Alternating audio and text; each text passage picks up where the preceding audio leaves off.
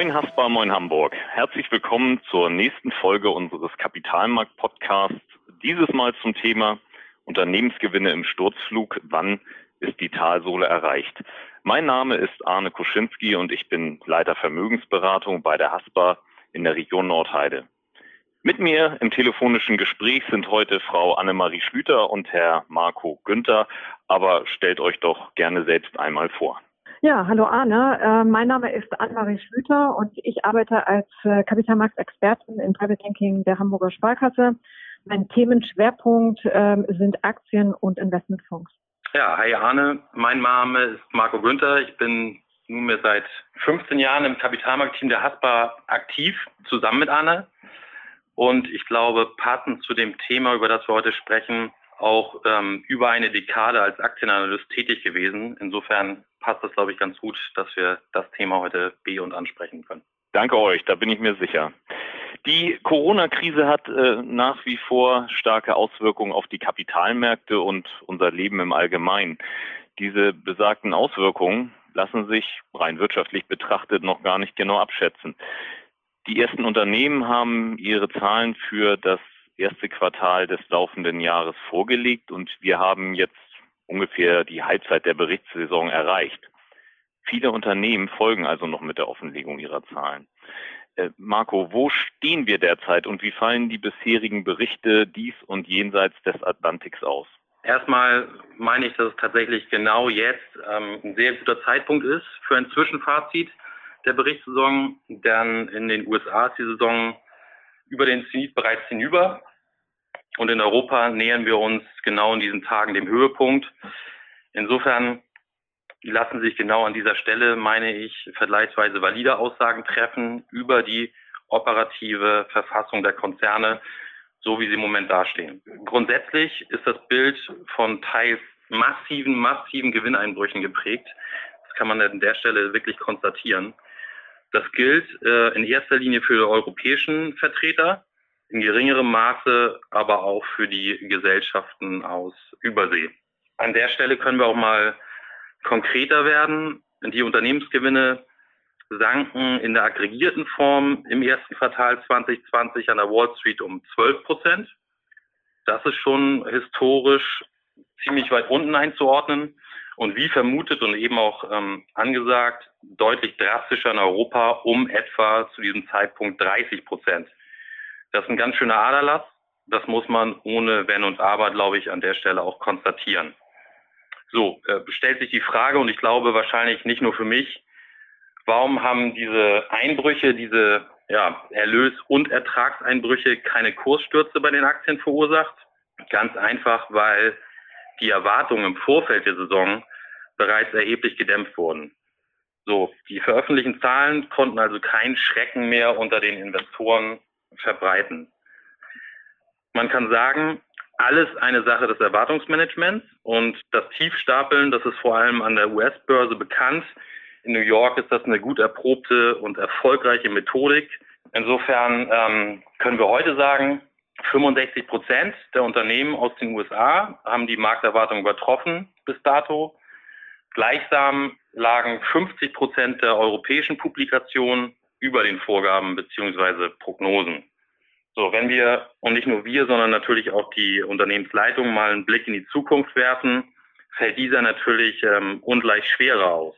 Angesichts des abrupten Stillstandes des, der wirtschaftlichen Aktivität, also des, ähm, des Lockdowns, den wir seit März sehen, ist es gleichzeitig ein schwerer Job für, wie gesagt, die Konzernlenker, aber auch ähm, für die Marktteilnehmer in Persona auch der Analysten natürlich. So, vor diesem Hintergrund belastbare Geschäftsausblicke, wie wir sie äh, aus früheren Zyklen und ähm, Quartalsaisons kennen, sind unter den schwierigen Rahmenbedingungen eigentlich kaum möglich. Äh, ich selber würde da keinen Vorwurf machen. Äh, die Unsicherheit momentan ist einfach riesengroß und ähm, insofern sind momentan tatsächlich eher grobe Daumenpeilungen, würde ich sagen, ähm, angesagt und en vogue. Arne, ich hoffe, ähm, das beantwortet deine Frage einigermaßen in einem korrekten Umfang.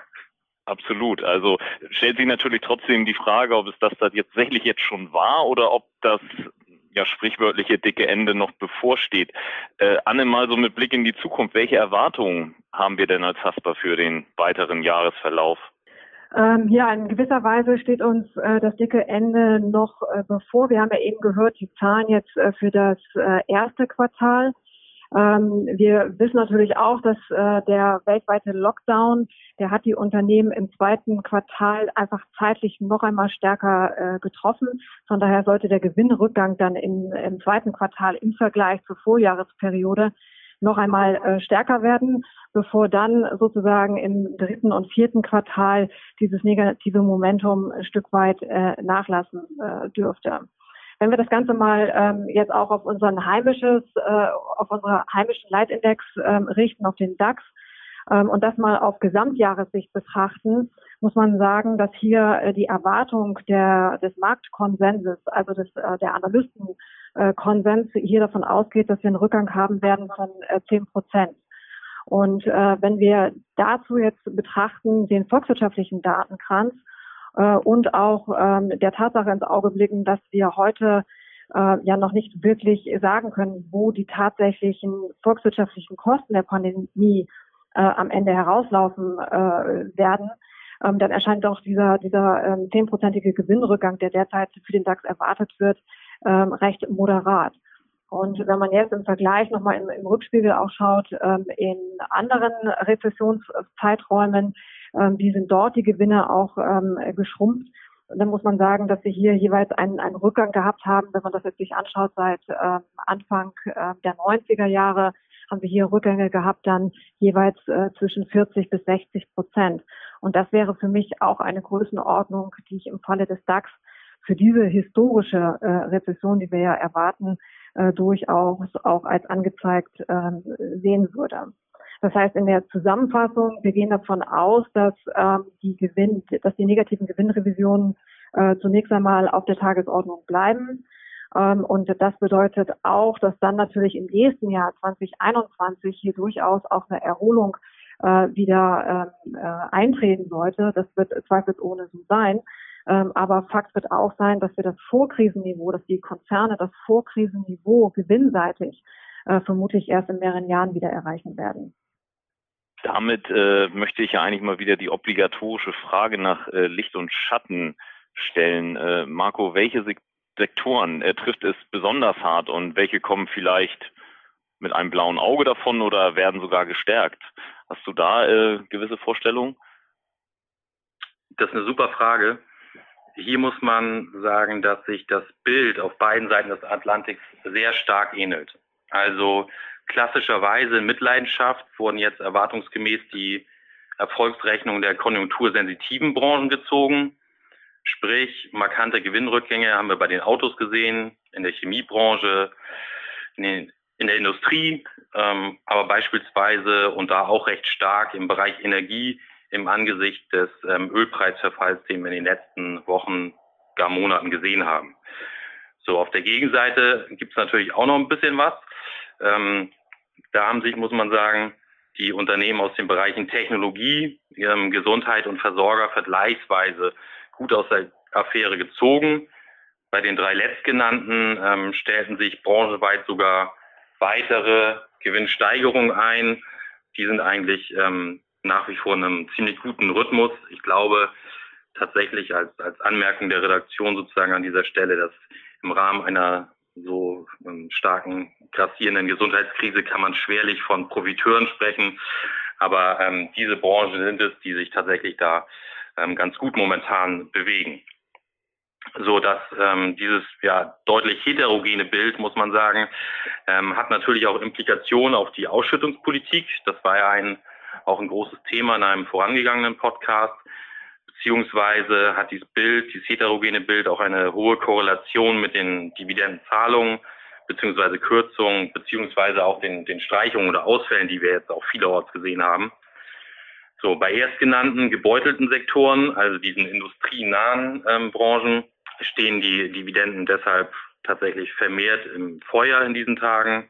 Ja, das ist, das ist glaube ich, so, was man zu diesem Punkt ähm, ganz gut zusammenfassen kann. Und dann kann ich, glaube ich, den Ball auch schon wieder rüberspielen an der Stelle. Okay, Anne, auf der einen Seite berichten Unternehmen also über heftige Gewinnrückgänge und auf der anderen Seite erholen sich die Aktienmärkte trotz dieser negativen Zahlen im April deutlich von ihren Tiefständen. Wie passt das zusammen und wie geht's hier deiner Einschätzung nach weiter? Ja, das ist äh, ein interessantes Phänomen in der Tat. Das lässt sich dadurch erklären, dass an der Börse werden Erwartungen gehandelt. Das heißt also, Marktteilnehmer haben im Grunde genommen das äh, der negative Jahr 2020 mehr oder weniger abgehakt. Sie haben zur Kenntnis genommen, dass äh, die Konjunkturindikatoren sehr negativ einlaufen werden, dass die Unternehmen eben äh, Gewinnrückgänge ähm, äh, realisieren werden. Und sie vertrauen äh, derzeit auf die Notenbanken, insbesondere die amerikanische und die europäische Notenbank und auch auf die Fiskalpolitik, die beide ein ja sogenanntes Whatever it takes Bekenntnis abgegeben haben. Das heißt, sie beteuern alles zu tun, um die Folgen der Pandemie abzumildern. Und derzeit ist es so, dass Marktteilnehmer uneingeschränkt dieser Feuerkraft der Institutionen äh, Glauben schenken. Und ähm, vor diesem Hintergrund blicken Marktteilnehmer dann äh, eben nicht auf 2020, sondern schon weiter auf 2021 ähm, und ähm, hegen dort die Erwartung, dass sich die Weltwirtschaft und am Ende auch die Unternehmensgewinne äh, wieder spürbar erholen werden. Das heißt, auch wir erwarten sicherlich, dass sich ähm, äh, die Weltwirtschaft und auch die Unternehmensgewinne 2021 äh, wieder äh, positive Raten äh, zeigen werden. Ähm, gleichwohl gehen wir davon aus, dass die Wegstrecke am Aktienmarkt zunächst einmal, und das zunächst heißt in den nächsten Wochen und Monaten, durchaus noch sehr holprig äh, bleiben kann. Und holprig schließt auch spürbare Rücksetzer ähm, mit ein. Wenn also diese Erwartungen enttäuscht werden, drohen auch nochmal heftige Kursrückgänge. Das heißt also, die Schwankungen am Aktienmarkt äh, könnten verstärkt zurückkehren. Gibt es denn da mal den deutschen Aktienindex als Indikator genommen, irgendwie eine Schwankungsbreite, die du so ja, greifen kannst, wo du sagst, das ist so in etwa, wo sich der DAX vielleicht noch im Jahre 2020 bewegen wird? Ja, als Handelsbandbreite ähm, äh, würde ich eben festsetzen, äh, haben wir jetzt äh, eine 8.000 bis 11.000 Punkte. Ähm, die, die könnte man sagen, wir haben unten die 8000, die resultiert quasi aus dem Buchwert auch ähm, des DAX, ähm, was eine gute äh, fundamentale Unterstützung äh, dem Markt äh, bietet. Und ähm, das ist sozusagen ähm, die, die Bandbreite. Und ähm, die äh, Rücksetzer, die wir jetzt noch erwarten, die, glaube ich, die resultieren dann eben aus der Unsicherheit heraus, die ja nach wie vor existent ist im Hinblick auf die Pandemie. Wir wissen nicht, ähm, ob aus den jetzt ja äh, angekündigten Lockerungen hinsichtlich auch der Ausgangs- und Kontaktbeschränkungen, ähm, dass hieraus möglicherweise auch nochmal eine zweite Infektionswelle äh, erwachsen kann. Ähm, die Wirtschaft wird wieder hochgefahren, die Unternehmen werden hochgefahren, aber auch hier wissen wir, Stand heute eben noch nicht sicher, ob das reibungslos äh, vonstatten geht. Und ein Unsicherheitsfaktor stellt nach wie vor auch der Konsument dar. Und hier die Frage, wird er eben die dann äh, produzierten, äh, das produzierte Angebot auch nachfragen? Wird er wieder ähm, dann gerne auch in die Städte gehen, in die Restaurants gehen und dort eben konsumieren? Und äh, das ist eben äh, noch ein Unsicherheitsfaktor. Und von der Seite her, glaube ich, kann eben auch nochmal ein Störfeuer ähm, resultieren, was den DAX dann auch nochmal äh, deutlich ähm, zurückbringen kann. Ähm, auf Sicht aber äh, der äh, nächsten zwölf Monate, das muss man auch sagen, wenn wir jetzt dann auch schon äh, auf 2021 blicken. Und der Markt wird ja auch im Jahresverlauf dann stärker auf das Jahr abstellen. Und wir werden dann auch eine stärkere ähm, äh, Sicherheit bekommen bezüglich der Rahmenbedingungen. Und von daher wäre ich dann auch schon wieder optimistisch für 2021 in zwölf Monaten ähm, als grobes Kursziel, ähm, dass der DAX dann auch wieder in Richtung ähm, 12.000 Punkte tendieren kann. Das heißt, ähm, unter dem Strich ähm, für den Anleger dann auch, wer ähm, eben noch eine zu geringe Aktienquote derzeit hat, wer hier äh, Bestände gerne aufbauen möchte, der kann diese Rücksetzer, die wir dann erwarten, eben auch noch als Chance begreifen, um hier ähm, einen Bestandsaufbau vorzunehmen. Ähm, wir präferieren hier äh, im Moment, muss man sagen, dann eher äh, defensive äh, Branchen und Sektoren, die wurden ja eben auch schon von Marco angesprochen, die sich ähm, natürlich auch hier in der Krise relativ resistent zeigen aufgrund auch des äh, guten äh, Geschäftsmodells, aufgrund ähm, auch der stabilen Nachfrage und daraus resultierend eben auch relativ stabile Cashflow und Gewinnreihen. Also insofern wären das eben auch Sektoren, die wir hier äh, präferieren würden, defensive Sektoren, das heißt also insbesondere zum Beispiel ähm, der, der Nahrungs- und Genussmittelbereich.